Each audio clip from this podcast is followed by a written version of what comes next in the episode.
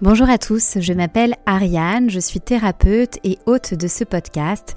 Pour cette nouvelle édition d'hypnose et conversation thérapeutique, j'ai décidé d'explorer avec vous différentes voies et méthodes de compréhension et guérison de l'anxiété. Je vais donc à la rencontre de disciplines, de personnes explorant au quotidien le lien entre le cerveau, le corps et l'esprit. Je propose des séances en visio et en présentiel pour vous aider à changer d'angle de vue, à poser un regard différent sur ce que vous nommez encore aujourd'hui blocage, problème et même symptômes. Pour en savoir plus, rejoignez-moi sur mon compte Instagram Ariane Hypnose. Bonjour à tous, j'ai été ravie d'accueillir sur mon podcast Margot. Margot a quelque chose dans son visage et dans sa voix, disons-le, d'angélique, de très doux et de très serein, et elle est surtout très très talentueuse. Margot est professeure de yoga, cofondatrice avec sa sœur du studio Tribu à Marseille. Elle est chef cuisinière formée à l'école Ferrandi, co-créatrice d'une table d'hôte à Marseille avec les dîners Smala et elle propose aussi au sein de son studio des massages ayurvédiques et intuitifs. En toute sincérité, cet enregistrement était ma première interview et je me suis rendu compte à l'écoute que je n'étais absolument pas préparée à cet exercice. Je parle beaucoup trop vite, alors je vous propose le montage de cet épisode plutôt sous la forme d'un récit et vous me direz ce que vous en pensez. Si cet épisode vous plaît, en tout cas, je vous invite vraiment, ça m'aiderait énormément à laisser une note et partager ce podcast sur la plateforme d'écoute de votre choix et euh, à votre entourage. Je me suis posé euh, une question sous-jacente pour préparer euh, cet épisode qui est est-ce que tout se joue dans l'enfance? Est-ce que la créativité, est-ce que la cuisine, le mouvement ont toujours été présents dans la vie de Margot? Et si oui, de quelle manière? Ça m'intéressait. Je lui ai aussi demandé de me partager sa rencontre avec le yoga, ce que ça a pu lui apporter dans son, quotidien, ce que ça a changé depuis qu'elle est devenue euh, enseignante, mais aussi euh, ce que ça a pu euh, transformer dans la relation euh, qu'elle entretient avec son corps et ce que ça a changé, bref, dans sa vie. Tout au long de l'épisode, nous aborderons plusieurs sujets comme cette tribu qui entoure Margot depuis toujours, vous verrez, et donc son besoin profond de connexion. Nous parlerons aussi d'ego, d'anxiété, de crise d'angoisse, d'intuition et de flow. Sans plus attendre, je vous invite à faire la connaissance de Margot.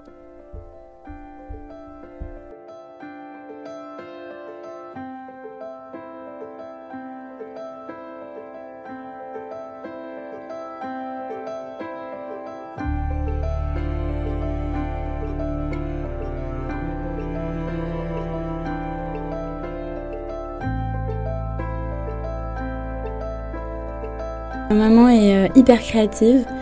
Euh, c'est elle qui nous a, euh, elle nous a donné beaucoup de temps quand on était petite. Elle a été très présente à la maison. Elle a même arrêté de travailler à un moment. On est beaucoup d'enfants, on est cinq enfants, donc ça explique aussi ça.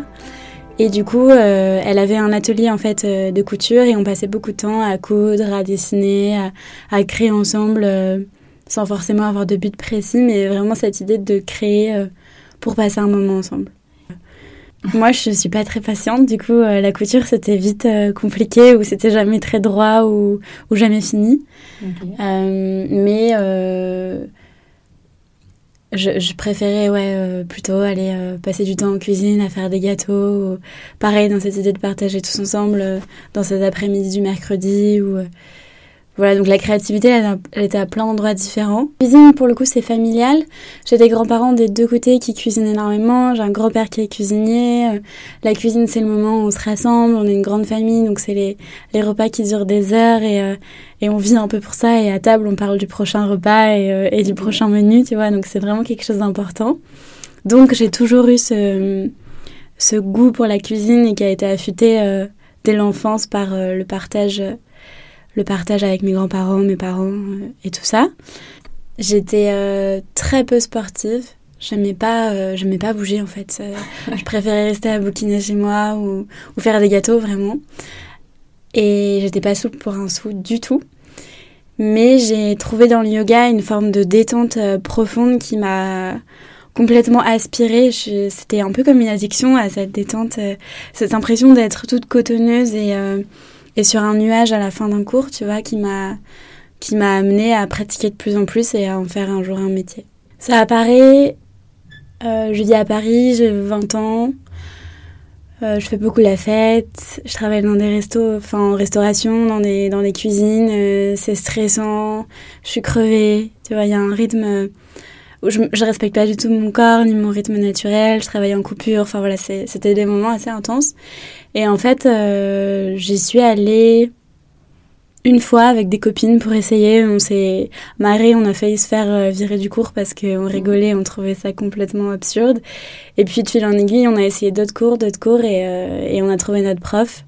Et on a pratiqué de plus en plus avec elle. Et moi, j'ai commencé à y aller une fois par semaine, puis deux, puis trois. Commencé à avoir euh, aussi une autonomie pour pratiquer chez moi. Et puis, on va dire que ça a été comme ça pendant un an. Et au bout d'un an, j'ai décidé de partir en voyage. Euh, découvrir différents pays pour découvrir la cuisine euh, ailleurs, surtout la cuisine végétale, dans des pays où elle est, euh, elle est plutôt traditionnelle et ancrée. Là où en France, il y a 5-6 ans, c'était c'était encore c'était encore un peu dur de, de, trouver de bons plats végétariens, véganes et, et voilà, je voulais je voulais creuser ça, savoir manier les épices, la pâtisserie végétale et tout. Et donc, euh, je suis partie en voyage et là-bas, donc en Asie, à Bali, je me suis formée euh, au yoga sans forcément penser à être professeur un jour. C'était plus mhm. pour euh, approfondir ma pratique. Et puis en fait, après, après Bali, je, je, suis retournée au Sri Lanka où je m'étais déjà un peu installée. Et en fait, le yoga, ça a été la manière la plus rapide de trouver un travail et de, de me faire des sous parce que je voulais rester. Et donc, j'ai un peu été propulsée dans le dans l'enseignement sans forcément en avoir euh, y avoir réfléchi avant. Et en fait, j'ai adoré. En fait, très vite au Sri Lanka, je me suis je me suis installée, j'étais j'étais amoureuse, euh, voilà, j'ai construit ma vie là-bas et, euh, et j'avais un rythme de vie de de personnes locales. Je travaillais dans un resto et un hôtel euh, au sud. Et du coup euh, je travaillais tous les jours euh, très tôt le matin jusqu'à très tard le soir. Et donc il n'y avait pas vraiment ce temps pour la fête et plus cette énergie là et c'est quelque chose qui m'attirait moins en fait. Enfin je sais pas. J'avais découvert le yoga j'avais d'autres aspirations. J'avais envie plutôt de quand j'avais du temps d'aller explorer des nouveaux endroits de me baigner de, de prendre du temps pour méditer discuter avec quelqu'un mais pas aller faire des grosses fêtes partout euh, et aujourd'hui, ça allait, ça allait plus du tout. en fait, je rêve de. je non, mes copains m'appellent grand-mère feuillage. Je suis pas trop dans la fête, mais euh, je rêve de fête d'après-midi, tu vois, où, euh, où on n'est pas obligé de picoler et on peut danser à fond et et, garder quelque chose de sain tout en s'amusant. C'est là où il faut déconstruire l'image qu'on a du yoga parce que aujourd'hui tu vas à un cours de yoga, en fait ça devrait s'appeler un cours d'asana parce que le yoga c'est pas seulement une pratique physique. Euh, ce qu'on fait sur le tapis c'est une, un des grands huit piliers du yoga. Euh, tout ça devrait amener à l'éveil. Et du coup, tu as la pratique physique, mais tu as aussi la méditation, tu as la respiration, tu as les yamas, les niyamas, qui sont plutôt des règles, même si c'est pas le mot exact, mais des, des ah, comment dire des des consignes ou des directives de vie en, société, d'hygiène plutôt personnelle de vie. Euh, et, euh, et, du coup, c'est pas simplement une pratique physique, c'est vraiment une philosophie de vie. Tu rentres dans. Comme si tu t'engageais un peu en commençant à pratiquer le yoga et tu élèves ta conscience. Et, et la première règle de vie en société, c'est Ahimsa et c'est la non-violence. Et donc, quand tu commences à creuser la non-violence, certes, c'est ne pas taper euh, sur ton voisin, mm. mais ça va bien au-delà. C'est euh, eh ben, c'est justement amener de la confiance, de la bienveillance dans tout. C'est ne plus être violent avec toi, en, donc en te respectant, euh, en faisant des choses qui te font du bien. Pareil dans ton rapport aux autres. Et voilà, et tu creuses, tu creuses, tu creuses, et, en fait, bah, t'épluches un oignon et, et tu viens à quelque chose de beaucoup plus pur et conscient bah, une, une, petite fable euh, qui est assez connue euh, dans la philosophie yogique. C'est euh, ces deux sœurs en fait qui offrent à Noël un cadeau à leur papa. et ce papa, il rêve depuis toujours d'avoir une bague. Et donc, elle lui offre cette bague, mais elle l'emballe dans plein de. Tu vois, dans une petite boîte, puis une boîte un tout petit peu plus grosse, une autre, une autre. Et je sais pas, peut-être qu'il y a des dizaines de boîtes. Mm. Et donc, lui, euh, Noël arrive et euh, il, voit son gros cadeau et il est hyper déçu parce qu'il n'a pas sa bague. Il sait que c'est un gros cadeau, du coup.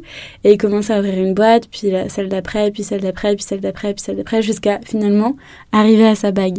Et en fait, c'est vraiment son trésor. Et c'est ça, tu vois, c'est arriver à trouver ta conscience sous toutes les couches de boîtes que tu as autour de, autour de ta conscience qui vont être tes, euh, qui vont être euh, bah, ce que tu as reçu de par ton éducation, ça va être les injonctions, ça va être ce que la société attend de toi, les croyances que tu t'es mises euh, hyper limitantes dans mm. la tête par rapport à toi. Enfin voilà, c'est toutes ces choses qui te bloquent et qui en fait empêchent de trouver cette, ce noyau, ton essence pure, tu vois. Et je sais pas si un jour on a tout enlevé. C'est mm. vraiment le travail d'une vie. Et c'est pour ça que ça va prendre avec beaucoup d'humilité. Et, et moi, je suis vraiment qu'au tout début du chemin. Et euh, c'est pour ça que ce que je raconte ici, c'est vraiment apprendre avec des pincettes. Et c'est juste mon retour d'expérience mm. de ces quelques années dans le yoga, tu vois. Mais euh, je pense que c'est une forme de sérénité aussi que tu trouves à, parce que tu es de plus en plus confiant euh, avec toi et dans tes actes. Et et t'alignes en fait tes pensées avec tes actes, je pense.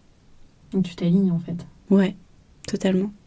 Parce que euh, j'ai gagné une autonomie avec cette formation qui est, euh, qui est énorme et qui ouvre plein de portes infinies. Mm. Une forme de légitimité, je pense aussi, à pratiquer et à enseigner, forcément. Et mm, c'est devenu un, un, rituel tous les matins de pratiquer mon yoga et de me lever, méditer, faire mes asanas, respirer, tu vois, m'ancrer en fait et ensuite euh, pouvoir sortir au monde extérieur et mais être aligné. C'est une discipline. Après, euh, euh, je voudrais surtout pas donneuse de leçons et dire qu'il faut faire son yoga tous les matins. Tu vois, c'est pas ça. Moi, ça me fait du bien, mais mais c'est ok de faire ton yoga une fois par semaine ou une fois par mois. Enfin, voilà, c'est c'est propre à chacun. J'ai connu des grosses périodes d'anxiété quand j'étais au collège et au lycée, surtout au collège. Euh, ça fait du coup une dizaine d'années. Mais je savais pas que c'était des crises d'angoisse et en fait j'avais... Euh, moi ça se terminait en malaise souvent, donc euh, j'avais la tête qui tourne, je voyais flou, j'entendais plus grand chose et puis pouf, je tombais dans les pommes. Et j'ai fait des batteries de tests à l'hôpital, je me suis retrouvée avec un encéphalogramme sur la tête, des mmh. flashs dans les yeux, enfin plein de trucs différents. Et puis on m'a juste dit qu'il n'y avait rien, qu'il fallait que je retourne à l'école. Et en fait, c'était euh, des crises d'angoisse qui venaient à chaque fois que je me sentais enfermée ou bloquée dans une situation. Et puis après, c'était la peur d'en refaire une. Euh, et en fait, ça m'a bouffé, euh, je pense, 3-4 ans de, de, mon adolescence où, où en fait, j'avais juste peur tout le temps de ne serait-ce que de sortir avec les copains parce que j'avais peur de, de, faire un malaise sur la route ou d'aller à l'école, euh, de, de, rester enfermée dans une salle de classe. Enfin, c'était vraiment très dur. Et puis surtout, du coup, l'impression d'être prise pour une folle parce que, parce que pour le coup, à cette époque-là, on parlait pas de crise d'angoisse ou du moins, j'en avais pas entendu parler. Hmm. Et, euh, et, du coup, c'était, on appelait ça un malaise vagal, voilà. Et on me disait que je faisais de l'hypoglycémie, on me donnait du sucre, mais j'étais pas du tout en hypoglycémie. C'était beaucoup de sucre voilà. 4 ans. J'adore le sucre, heureusement. La chance que j'ai, c'est que c'est quelque chose de transgénérationnel. Donc ma grand-mère maternelle euh, a les mêmes enfin, avait les mêmes soucis. Ma mère pareil, sa sœur pareil. Et du coup, bah, j'ai juste hérité du, du paquet, euh, du paquet surprise euh, qui s'est révélé euh, à l'adolescence. Et donc, je, je me sentais moins folle parce que je savais que ça leur arrivait à elles. Mhm. Et elles, c'était pareil, on leur donnait un sucre. Euh, et puis voilà, donc ma grand-mère, elle, elle, avait toujours, et je crois qu'elle a toujours dans son sac, des petits sachets euh, euh, d'un médicament qui, qui te resucre direct euh, du glucose en, en, dur. et donc, voilà, j'étais comprise, euh, j'étais comprise et écoutée, donc ça c'était chouette. C'est juste qu'il n'y avait pas de solution. Et un jour, c'est ma mère qui m'a emmenée euh, chez un ami euh, hypnothérapeute. Et, et j'ai fait un week-end intensif d'hypnose. Ah, carrément. Ouais, c'était c'était énorme. Il a fait un travail incroyable et, et je m'en suis sortie. Et depuis, je n'ai plus jamais fait de crise d'angoisse, du moins dans le, dans le, dans le quotidien.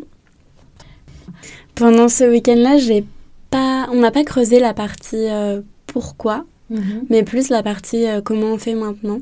Mhm. Donc, il m'a aidé à prendre du recul euh, sur les sensations, à vraiment analyser ce qui se passait quand une crise d'angoisse arrivait. Bon, là, on appelait ça un malaise, mais voilà, maintenant on peut dire crise d'angoisse. Mhm et à, ouais, à prendre du recul. Donc on l'a nommé, euh, il m'a demandé de choisir n'importe quel nom euh, qui me venait, donc on l'avait nommé Carotte. Et donc quand Carotte arrivait, il fallait, euh, il fallait dire ok, tout va bien. Et donc il y avait de la respiration, il y avait de la visualisation, il y avait plein de choses. Et surtout, il m'a appris à, être autonome dans l'hypnose parce que certes, on avait, on avait cassé le, le, la chaîne, mais il fallait que ça devienne une habitude parce qu'il y avait encore cette peur que ça recommence et tout ça. Donc il m'a appris à à faire de l'auto-hypnose. Mhm. Euh, et donc j'ai eu cet outil-là euh, que j'ai utilisé, euh, je pense, quotidiennement pendant, pendant plusieurs années peut-être même, jusqu'à ce que vraiment je m'en détache. J'ai parfait de, de crise d'angoisse après ce week-end-là, mais mine de rien, il y avait quand même cette peur et du coup, c'était quand je sentais que ça arrivait, hop, je me mettais en auto-hypnose et, et ça partait tout seul. Euh, donc il fallait euh, s'installer confortablement, fixer un point euh, devant toi, un point qui est pas trop gros, hein, sur un mur ou autre, et en fait attendre et au bout d'un moment ce point, c'est comme si tu avais un faisceau, tu vois, qui est visuel jusqu'à ce point-là, et puis et puis tu rentres dans un état un peu second, mais dans lequel tu peux sortir, duquel tu peux sortir à n'importe quel moment. Tu es, encore conscient. Et là, juste, en fait, t'as un calme euh, immense qui s'installe. C'est comme si tu t'allongeais en étoile de mer sur l'eau, tu vois. C'est mhm. genre, tout s'apaise. Trop bien. Voilà. Il y a. Euh, après, moi, j'ai encore hyper peur euh, quand je suis dans l'eau et que j'ai pas pied. C'est mon nouvel, nouveau truc à travailler et ça se manifeste un peu de la même manière. Là, pour le coup, c'est juste ma respiration qui se bloque très vite et je suffoque comme un petit euh, canard dans l'eau, je sais pas, mais voilà, j'aimerais bien travailler ça, mais j'ai confiance du coup en, ayant passé, euh, passé cette anxiété-là euh, quand j'étais adolescente, je me dis qu'il faut juste que je prenne le problème à, bras le corps et que je lui accorde du temps et, et que c'est tout à fait possible. Mm. C'est juste que je l'ai pas fait. Mm. Mais peut-être que du coup, je pourrais juste te rajouter que parce que ça rejoint la question que tu m'as posée, que quelques années après avoir vu cette hypnothérapeute, on en a vu une autre en famille, donc du coup avec ma grand-mère, ma mère et sa sœur, pour essayer justement de casser cette chaîne-là. Et elle, elle a fait, donc l'hypnothérapeute a un gros travail euh, de transgénérationnel où elle est vraiment creusée dans, dans nos, notre lignée en fait. Mm. Et euh, nous, il se trouvait que ça arrivait souvent quand on était sous des néons, ou tu vois, une lumière de centre commercial, ou des néons d'école, ah ou tu vois, des choses comme ça. Euh, et en fait, elle, elle a fait le lien avec... Euh, ma grand-mère a des origines laotiennes. Et en fait, pendant la guerre d'Indochine, elle a des oncles qui ont été prisonniers de guerre. Et une des méthodes de torture, c'était les flashs lumineux dans les yeux. Et donc, on pense que, que ça vient de là. Et donc déjà c'était euh, émouvant, ouais, de, le, de le comprendre. Mm. Et puis euh, pendant cette séance-là, on avait plein de choses à raconter, à amener. On a fait plusieurs sessions d'hypnose en même temps. Et ça nous a, je pense, guéri euh, toutes les quatre. Voilà, donc vive l'hypnose. le flow, donc c'est ce qu'on retrouve souvent en vinyasa yoga notamment. C'est l'idée qu'on va lier le mouvement à la respiration. On va inspirer sur un mouvement, expirer sur un autre, et on crée un mouvement un peu dansé.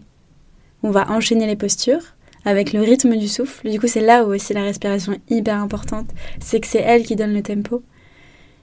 Et, on crée un, enchaînement de postures en mouvement dicté par le tempo de la respiration. Le flow, c'est un peu cet état euh, Là, je reprends un peu euh, la philosophie du, notamment du mandala flow, qui est une forme de vinyasa, mais c'est cette idée que hum, tu es en train de faire quelque chose que tu aimes. Donc, tu as déjà des, des, bases, des connaissances, et tu es en même temps en train d'être challengé. Et du coup, tu es complètement dans un état de flow, tu es complètement présent à ce que tu fais, et tu kiffes, et en même temps, tu es, euh, concentré sur les challenges. Tu es en train de faire ce que tu aimes, Ouais. T'es bien, t'es es présent parce que ouais, c'est en train de te faire du bien. Et en même temps, t'as les challenges, donc t'es hyper concentré. Et après, en fait, tu vois, ça, ça déroule tout seul, quoi. C'est, tu peux rester là des heures. Il y a plus, il y a plus d'espace-temps. Il y a plus. Mm. T'es juste présent à ce que tu fais. Ça c'est le flow. Ça c'est le flow. L'intuition, c'est euh, quand on se connaît bien. Mm. Savoir reconnaître les signaux à la fois dans notre corps, dans notre euh, ressenti général, tu vois, au niveau émotion, au niveau euh, cérébral. Euh, savoir reconnaître ces signaux qui, qui nous indiquent ce qui est bon pour nous ou pas. Je pense que donc il y a cette connaissance de soi, il y a très important beaucoup d'humilité, laisser l'ego de côté et vraiment te concentrer, tu vois, sur toi, ton vrai moi, celui dont on parlait au début. Et euh, lui sait. Et une fois que tu es arrivé dans cette posture assez humble, te faire confiance. Euh, et là, du coup, j'essaye de penser, tu vois, au massage euh, intuitif, justement, et, et c'est vraiment te faire confiance.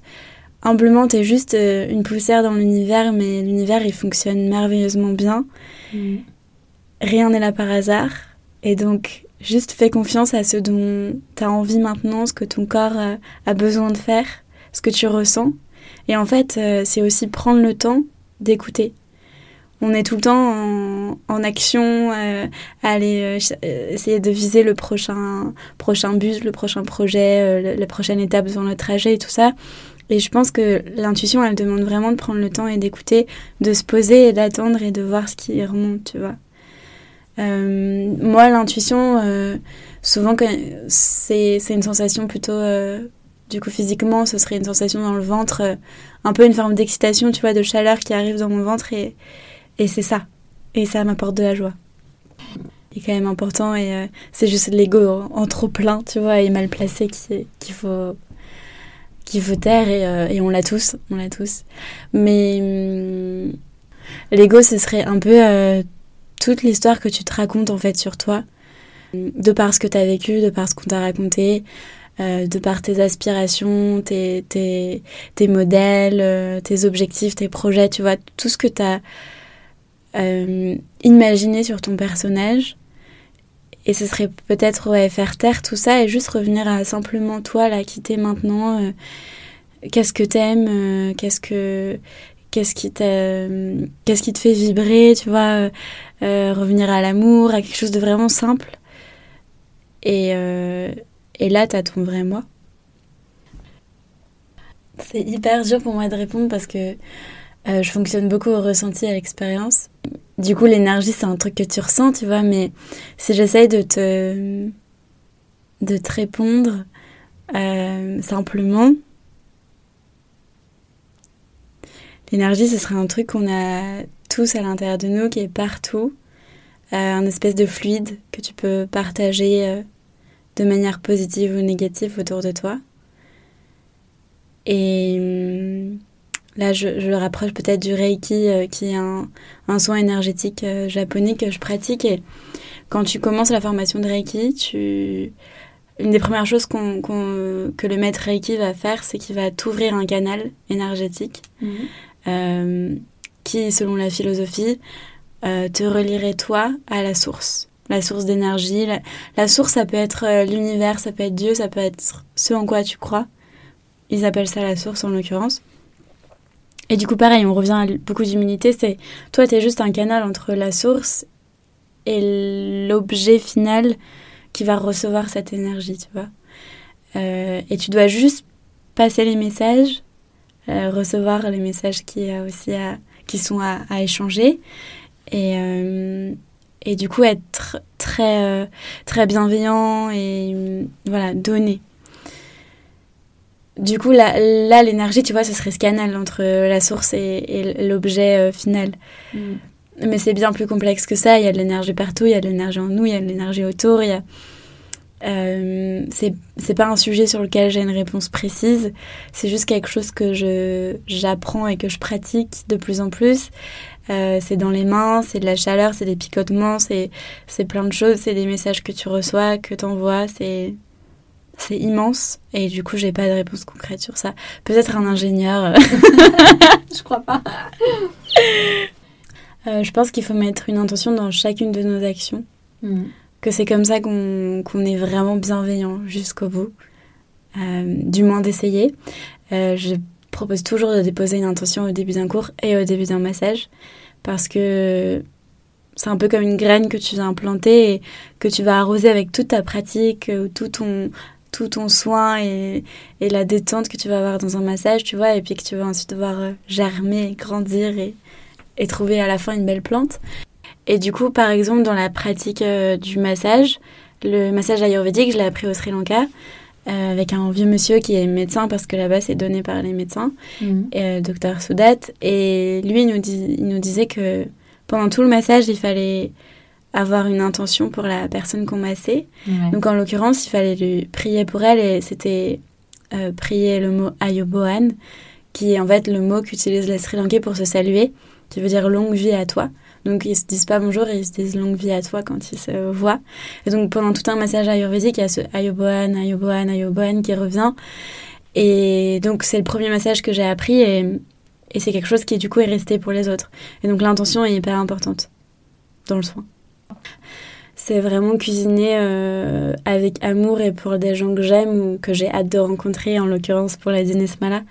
Mais mm, ouais, enfin pour le coup, l'intention, elle, doit être partout et, et si tout le monde met une intention dans chacune de ses actions, je pense que le monde est sauvé. Une intention bienveillante, évidemment. Parce que je pense qu'il y a des gens qui mettent des intentions, mais elles sont pas forcément bonnes. J'ai jamais vécu seule à part en cité universitaire, mais tu vois, c'est du coup pas être seule. Mm. Et, euh, et ouais, j'ai toujours besoin d'être avec mes copains, avec euh, euh, ma famille. Je me suis rapprochée là de mes grands-parents en venant dans le sud parce que je trouve que c'est vraiment important de, de passer du temps avec eux. Enfin, tu vois, il y a vraiment cette notion de ouais, de tribu qui est, qui est présente. Et par contre, en effet, j'ai besoin de mes moments solo aussi pour me recentrer je les trouve dans les, dans les moments où je pratique mon yoga euh, le matin. Mais il y a des soirs où je suis trop contente de rien faire et, et juste de, de chiller chez moi, de bouquiner, de, de méditer, de, voilà, de, de, faire les trucs qui me font du bien et d'être dans le silence. Mais c'est clairement une toute petite partie de, de mon existence. je pense à ma petite sœur Maï qui a 15 ans. Euh, c'est la dernière? C'est la dernière. C'est mon petit, euh, mon, petit, mon petit chouchou. Et, euh, et elle a été diagnostiquée avec un diabète euh, il y a trois ans. et en fait, elle l'a pris hyper positivement, c'est ouf. À 12 ans, elle, s'est prise en main, mais comme une, comme une reine. Et, et elle a. Enfin, je sais qu'après cette année, cette première année de diabète, c'est la fin de l'année et je lui ai demandé qu'est-ce qui a été qu'est-ce que tu as préféré dans cette année Qu'est-ce qui a été vraiment fort pour toi? Et elle m'a dit, bah, je crois que c'est mon diabète parce que ça m'a permis de me rendre compte que la vie, elle est, elle est fragile, tu vois, et qu'il faut, euh, qu'il faut se battre et que c'est beau et que, voilà, et ça me, ça, me touche d'ailleurs rien que d'en parler, mais du coup, elle, c'est vraiment un exemple pour moi. Alors qu'elle est toute petite, tu vois, mais... Euh, et après, il y a plein de professeurs euh, incroyables, que ce soit de yoga, j'ai une chef de cuisine magique euh, Nari euh, qui c'est rigolo aujourd'hui c'était ma première chef euh, à Paris aujourd'hui elle a ouvert un studio de yoga à Montreuil et, et, elle fait aussi du reiki enfin voilà c'est un peu comme un, guide mm. et je marche dans ces petits dans ces petits pas derrière tu vois et après mes grands-parents mes parents enfin voilà ma famille qui est, qui est ouf et et mes copains, enfin tout le monde. tout le monde il est beau je sais pas si j'ai un mantra, mais tous les jours je pratique les gratitudes. Ah ouais? Euh, Tu fais ça au coucher, au lever ou? À un moment, en fait, je le demande, euh, enfin, je, j'invite les élèves à le faire euh, en début de cours, de juste choisir trois gratitudes, trois trucs qui leur ont fait du bien. bah, ça dépend du, du, moment du cours, mais en gros, dans la journée qui s'est écoulée. Et du coup, moi, ça me permet souvent de le faire, ou alors quand je fais mon yoga, tu vois. Mais ça, de se concentrer sur le beau, et euh, sur tout ce qu'il y a de bien dans notre vie, euh, sur la lumière et ouais, tout ce qu'il y a de joyeux, ça, ça me fait beaucoup de bien. Et en fait, c'est vraiment cette idée de muscler le mental. de plus de plus être tout le temps en mode survie, mais de le muscler, à voir le beau et à se concentrer sur ça. Et, et en fait, tu l'amplifies et c'est infini. Et je pense que ouais, c'est ça. Ça t'entraîne à, à, reconnecter avec la joie et les bonheurs simples. Euh, ouais, la simplicité. Je crois que ça aussi, c'est un bon mantra. Mm. Et ouais, c'était l'envie de, en fait, de créer un lieu où on va aborder le yoga de manière globale. Donc c'est ce qu'on disait au début, de pas juste être euh, sur une pratique physique sur un tapis, mais euh, nous c'est à travers pas mal les ateliers aussi, mais avoir bah, des ateliers breathwork comme ce samedi avec Nana, des ateliers de bain sonore, des ateliers mm. où on va travailler avec les fleurs, juste pour justement être dans cette création, dans le toucher, dans les, les sensations, tu vois. voilà, de la méditation, une approche vraiment globale et un lieu de vie où tu puisses rester. En fait, euh, Léa comme moi, on a pas mal voyagé, elle beaucoup en Australie, et c'est des lieux euh, qu'on a vu beaucoup à l'étranger, on n'a rien inventé. Un lieu où tu peux boire un café, te faire masser, euh, chiller avec tes potes, prendre un cours de yoga, peut-être deux dans la journée, enfin voilà, mm. où tu peux rester, un lieu de vie. Et, et où, les gens se sentent vraiment à la maison. C'est pour ça qu'on l'a appelé tribu. C'est vraiment cette idée d'appartenir à bah, la tribu euh, et, que tout le monde est le bienvenu et, et juste euh, d'être bienveillants les uns vers les autres et de faire grandir ça. Mm. Voilà. On est hyper heureuse et touchée parce que ça marche super bien. Mm. Euh, on avait fait un, un, crowdfunding, donc je pense que ça nous a beaucoup aidé parce que d'ailleurs on a eu un, un soutien énorme avec ça. On était assez mal à l'aise de le lancer et en fait on a bien mm. fait puisque voilà, les gens avaient tout de suite des contreparties de yoga, de massage. Donc, dès l'ouverture, euh, on a eu du monde et donc le bouche à oreille a fonctionné et, ça s'est lancé vite. On a Margot qui s'occupe de la communication, euh, avec qui on a troqué euh, des cours de yoga. C'est ma super coloc et, et ben, en fait, c'est hyper précieux parce que du coup, elle, elle est chouette. Hein. Moi, je n'y touche pas, Léa non plus, et c'est juste Margot et et voilà, ça permet aussi de communiquer clairement au monde extérieur euh, ce qu'on peut trouver chez Tribu et je pense que c'est super important. Euh, voilà, puis c'est enrichi avec euh, le soutien des copains qui ont passé deux semaines et la famille, beaucoup la famille, deux semaines à bricoler et, à nous aider de 8h du mat à 10h le soir pour ouvrir à temps. Mm. Voilà, il y a eu plein de choses différentes, mais du coup, ouais, on se sent hyper entouré et, et on fait juste des rencontres exceptionnelles tous les jours et, et voilà, c'est comme si on vivait chez les bisounours. c'est génial. Et d'ailleurs, je tiens juste à préciser que vos ateliers, effectivement, vous avez beaucoup d'offres, euh, je trouve, d'ateliers. Et euh, à des prix, il faut le dire, euh, hyper abordables. Et donc, franchement, s'il y en a qui sont de Marseille qui nous écoutent, bah, franchement, tentez l'expérience parce que je trouve que c'est assez divers, comme tu disais. c'est pas que du yoga. Et, et, accessible surtout. Et ça, je trouve que c'est très rare aujourd'hui de trouver justement la richesse de ces disciplines, en fait, c'est souvent quand même pour des budgets qui sont euh, assez élevés.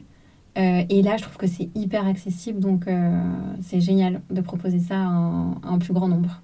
je suis contente que tu le soulignes parce que c'était un point vraiment important de, de sortir de ce yoga pour une certaine partie de la population plutôt aisée et de vraiment essayer de le, le, partager au plus grand nombre. Et on s'est aussi installé à la plaine, donc je pense que c'est important de respecter le lieu et, l'environnement qui, qui, sont là parce que voilà, c'est Marseille.